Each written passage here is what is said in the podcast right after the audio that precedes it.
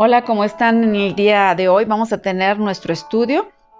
Eh, recuerdan que hemos estado viendo este curso de matrimonios y entre ellos, en esta lección vamos a ver un tema que se llama amigos para toda la vida. Y bueno, vamos a hacer una oración. Dios, gracias por este tiempo. Encomendamos, Señor, cada palabra que se hable aquí, Señor, en tus manos, Señor, ayúdanos, Espíritu Santo, a aprender el día de hoy lo que tú nos quieres enseñar y que lo podamos aplicar en nuestro matrimonio. En el nombre de Cristo Jesús. Amén.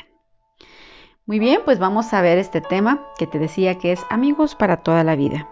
Tú sabes que un matrimonio no es fácil, que un matrimonio se requiere tiempo, se requiere esfuerzo para que cada uno de los dos pues esté sembrando en esa relación. Cuando nosotros descuidamos la relación, obviamente van a surgir problemas. Y entre ellas, pues eh, sabemos que entre los problemas que hay como pareja, uno de los más importantes es la comunicación. Para poder ser amigos para toda la vida, porque eso es lo que realmente eh, vamos a hacer como matrimonio, este, claro que más todavía que ser amantes, ¿verdad? Es como que algo compartido, ¿no? Pero tenemos que ser amigos. Y para ser amigos, nos, pues, ¿qué tenemos que hacer con un amigo? ¿O cómo tú puedes tener una amiga o amigo súper amigo? Bueno, pues platicando con él, comunicándote. Cuando en el matrimonio todo esto se termina y ya no hay comunicación, de verdad que vienen los problemas. Entonces, bueno, la comunicación es un ingrediente principal para una buena amistad y mucho más para el matrimonio. Hay varios factores necesarios para cultivar la amistad.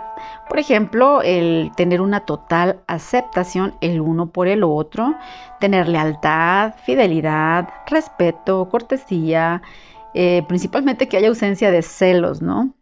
Pero bueno, en esta lección vamos a estudiar este factor de la comunicación y vamos a ver qué es lo que la Biblia enseña. En Santiago 1, 19 nos dice, todo hombre sea pronto para oír, tardo para hablar y tardo para irarse. Muchas veces somos de los que hablamos y hablamos y como mujeres podemos caer en esto, pero también los hombres a veces así, pero más nosotros las mujeres que somos las que tenemos mayor necesidad de hablar y hablar, muchas veces podemos solamente hablar, hablar y hablar y no escuchar al otro. Bueno, pues esto precisamente es algo que fractura la comunicación cuando no permites que el otro también hable y que ahora tú te pongas en la posición de escuchar. Necesitamos realmente poder esperar y escuchar al otro para tener una buena comunicación.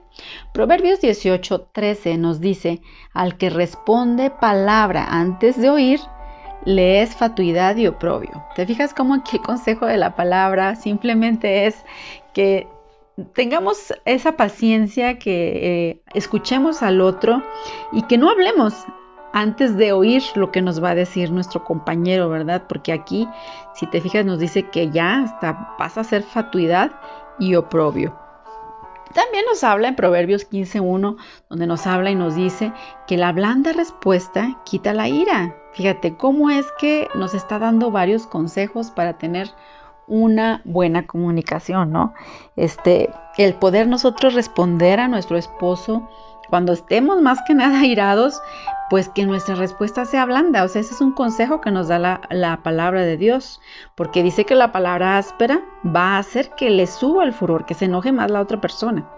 Muy bien, también tenemos Proverbios 15, 18, donde nos dice, el hombre iracundo promueve contiendas, mas el que tarda en airarse apacigua la rencilla.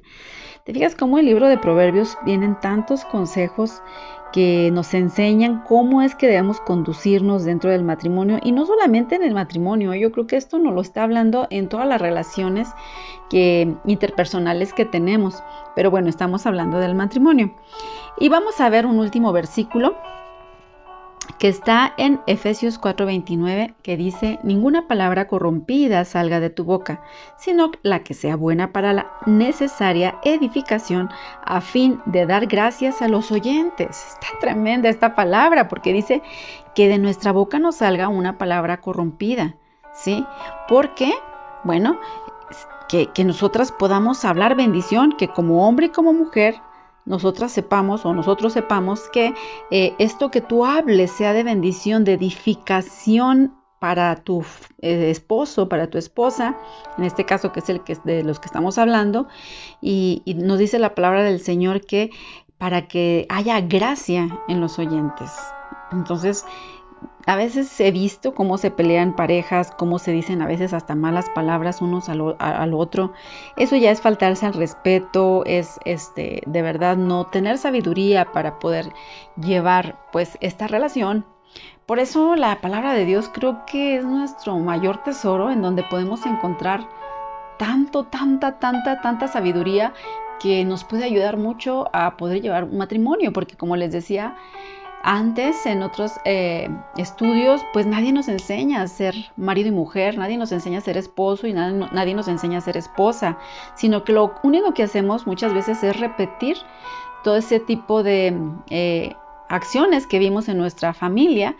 Eh, tal vez solamente repitamos patrones y desgraciadamente muchas veces pues no son los buenos o no son positivos porque pues veníamos de una familia disfuncional, ¿no?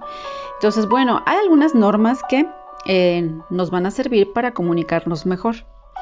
Eh, el doctor Edward recomienda tres normas básicas para la esposa. Entonces te voy a hablar como mujer cuáles son las tres normas que recomienda este doctor para comunicarnos mejor con nuestro esposo. Número uno, nunca le diga a nadie lo que su esposo le comunica en privado. Si tu esposo te dice algo en privado, es de muy mal gusto que tú vayas y lo cuentes a alguien más, ¿verdad? Tus amigas o que te estés quejando con tu mamá. Eh, creo que esto es algo que debe de quedar entre ustedes. Número dos, preste a su esposo una atención total y entusiasta y óigalo con interés. Debemos tener ese tiempo, mujeres, se ve que muchas veces estamos muy ocupadas pero sí es bueno que cuando nos hable nuestro esposo, para poder dar este beneficio, esta parte de la comunicación, hay que poner una atención total, porque tú sabes que nosotras somos las que podemos hacer mil cosas, ¿no? Y estás lavando los trastos y, a la vez estás hablando con él o qué sé yo. Creo que sería bueno considerar mujeres eh, para pues poder tener esa comunicación efectiva con nuestro esposo, el dejar lo que estamos haciendo y, y estar hablando con ellos, escucharlos, tomarme un tiempo, creo que no, no te va a quitar toda la vida, ¿no? Y punto número tres, dice aquí este consejo que nos da este doctor, dice, no lo interrumpa, no interrumpa a su esposo. Eso se nos da mucho, ¿verdad? Mujeres que nos está hablando algo y nosotros interrumpimos para decir otra cosa. De verdad que creo que son consejos muy prácticos que nos dan y que simplemente es como que tenerlos en la mente y estarlos practicando, porque esto va a ayudar muchísimo en la comunicación con tu pareja. Y bueno, vamos a ver tres normas para el marido.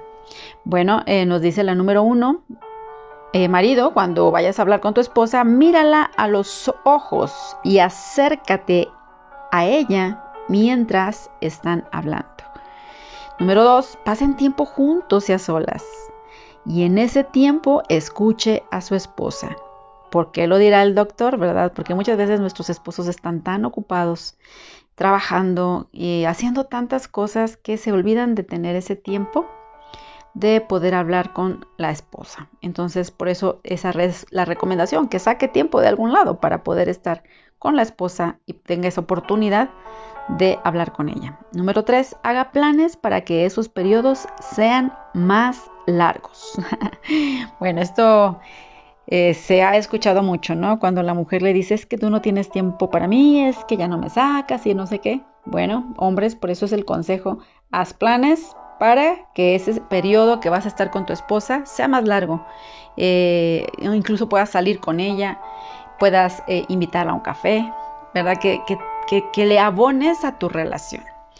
Debido a que por lo general las mujeres sienten más necesidad de hablar que los hombres, los esposos deben aprender que pueden amar a sus esposas escuchándolas, pero de veras escuchándolas y poniendo interés en lo que ella dice.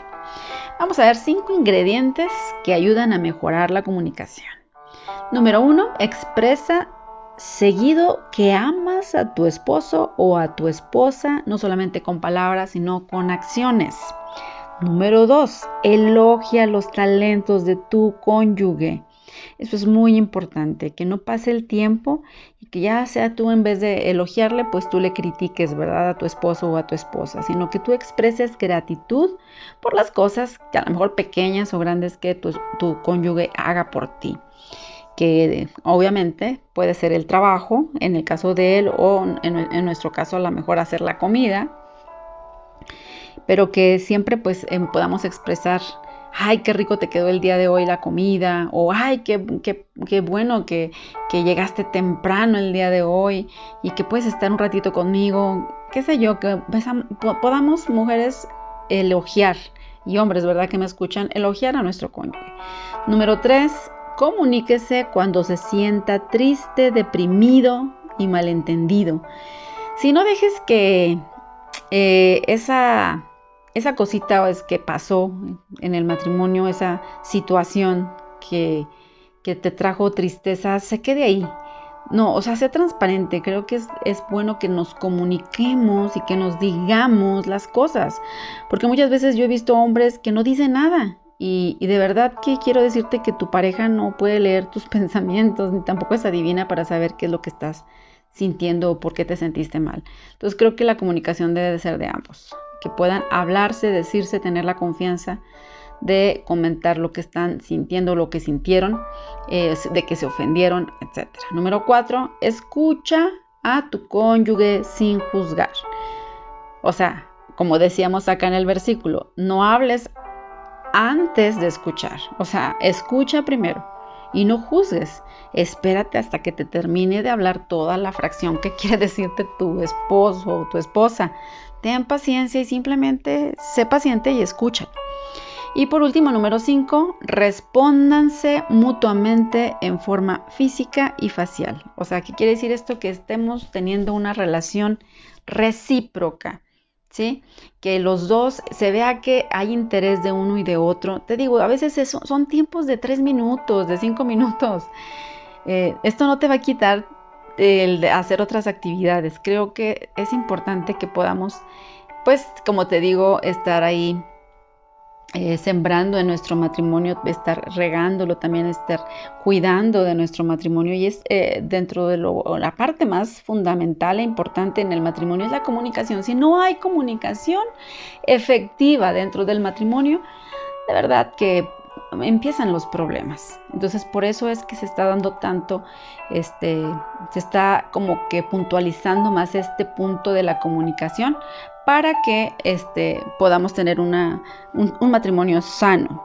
Hay 12 reglas para evitar un conflicto matrimonial. Te las voy a decir muy rápidamente. Número uno, hombre o mujer que me escuchas, no uses el silencio para manipular ni para castigar. Muchas veces eh, el hombre, ¿verdad? Que no es iracundo, cuando se molesta lo único que hace es guardar silencio. Y piensan como que ellos, eh, el guardar silencio quiere decir que pues son buenas personas, que simplemente no están afectando al otro. Sin embargo, yo me sorprendí cuando me di cuenta que aún el guardar silencio es un tipo de violencia. Es una violencia simbólica. Porque el hecho de que tú no hables y de que estés ignorando a tu pareja, estás ya metiendo violencia dentro de tu matrimonio.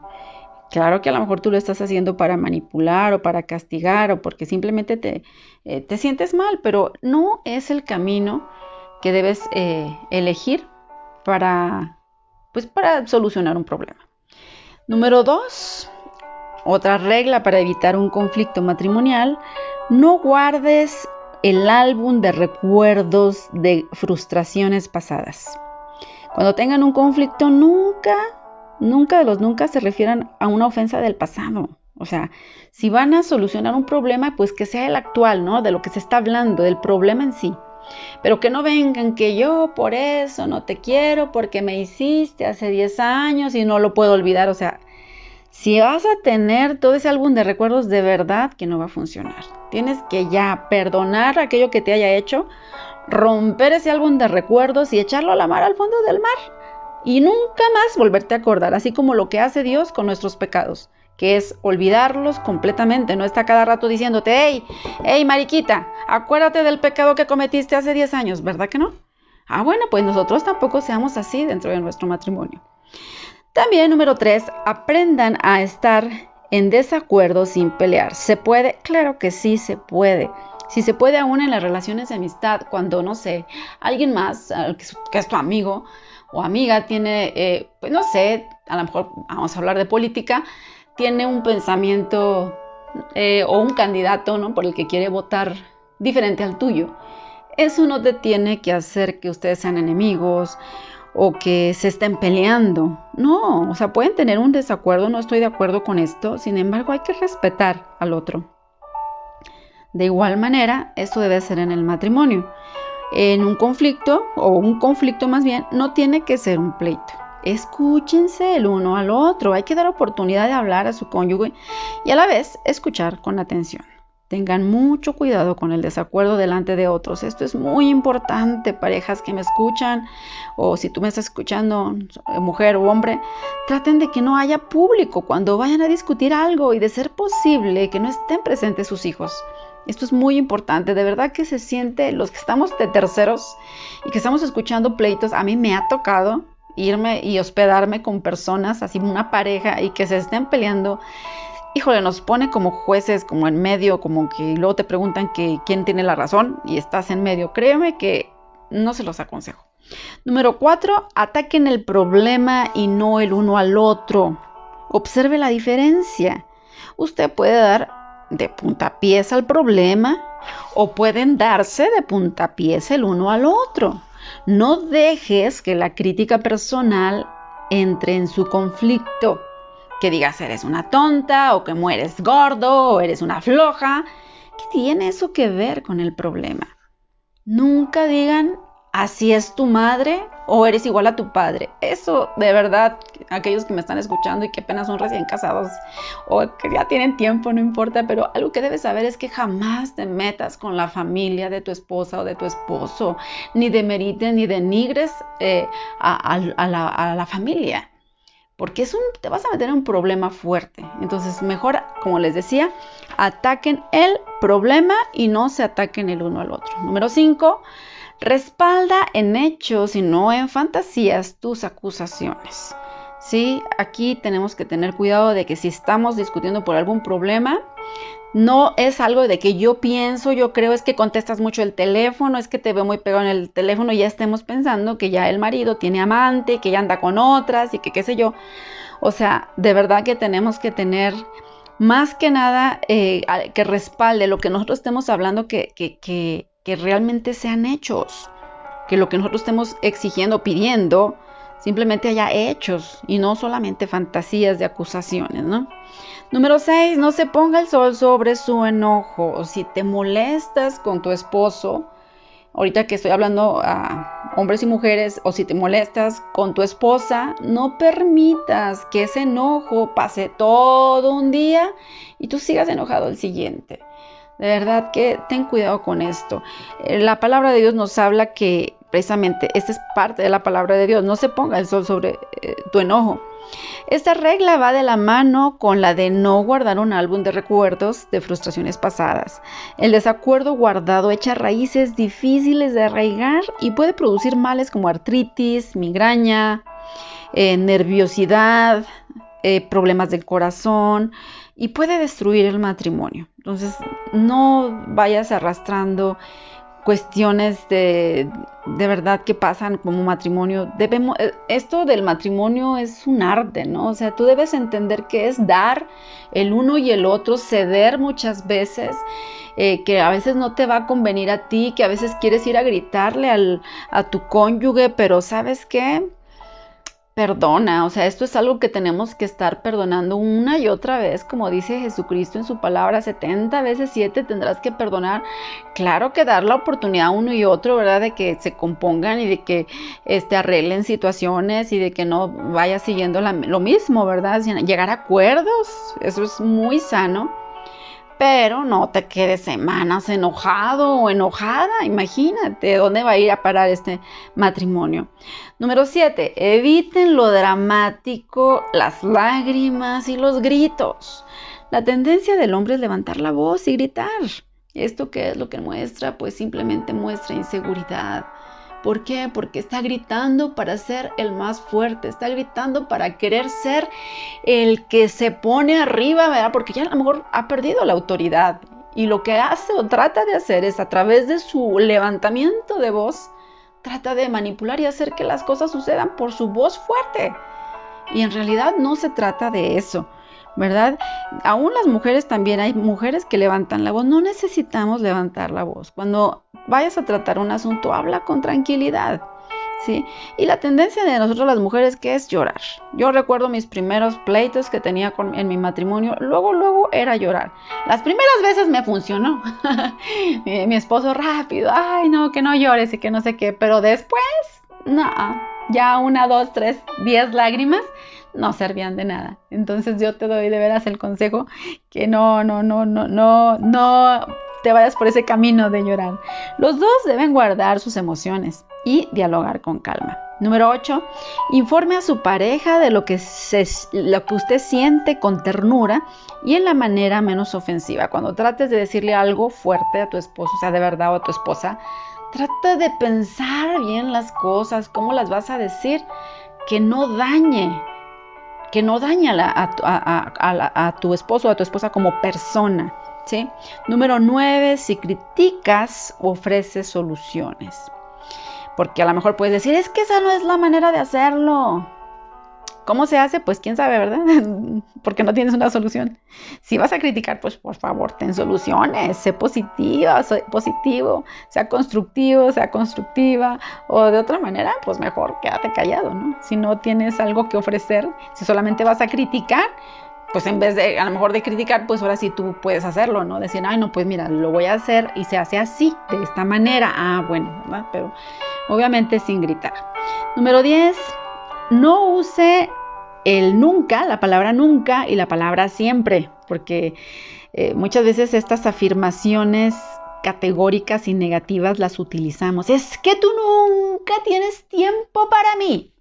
Es que tú siempre te comportas de la misma manera. O sea, son como que extremos que es muy seguido que las ocupemos, estas palabras, y de verdad que si te pones a reflexionarlas es una mentira, o sea, no es cierto, no es cierto. A veces si decimos que tú nunca llegas temprano, o sea, pues no es cierto, ¿verdad? muchas veces ha llegado temprano, sin embargo, en este momento, en esta ocasión, en esta situación, no llegaste temprano, entonces hay que corregir esas palabras, de no usarlas, por favor. Número 11, sé honesto y sé honesta siempre. Un buen matrimonio está basado sobre la honestidad y la confianza, y más que nada nosotros como cristianos, eso es una virtud que debe de ser expuesta en todo tiempo. Y número 12, cuando está equivocado, confiéselo. Cuando tiene la razón, pues mejor guarde silencio. A ver, ¿cómo, cómo, cómo está eso? Bueno, cuando estás equivocado, se vale que digas que te equivocaste, ¿sí? Y cuando tiene la razón, pues muchas veces conviene guardar silencio y dejar la situación que se muestre, ¿verdad? Y, se va a notar que tú tenías la razón, no decir, te lo dije, te dije que no era así. O sea, creo que esto es de las palabras que debemos quitar, ¿verdad? O de las frases que debemos quitar en un matrimonio. El decir lo siento mucho, mi amor, me equivoqué, perdóname, se vale. O el decir yo te dije, no debes salir de nuestras bocas. Si se pide perdón, perdónense y cállense. No lleven el caso al álbum de los recuerdos. Muy bien, pues hasta aquí eh, con el estudio de hoy. Espero que haya sido de bendición. Son consejos muy prácticos para que eh, tu matrimonio y más que nada para ser amigos para toda la vida. Hay mucho más, hay muchísima información, pero solamente te estoy resumiendo lo más importante y espero que, que lo apliques y yo creo que es aplicable para todas las relaciones, aun si tú no estás casado, para tu familia, con tus hijos. Yo creo que es aplicable porque nos habla de comunicación, nos habla los versículos que te dije, como son consejos de Dios para que nosotros sepamos qué hablar, qué no hablar, cuándo hablar, cuándo mejor quedarse callado, ¿no? Bueno, Dios te bendiga y hasta la próxima.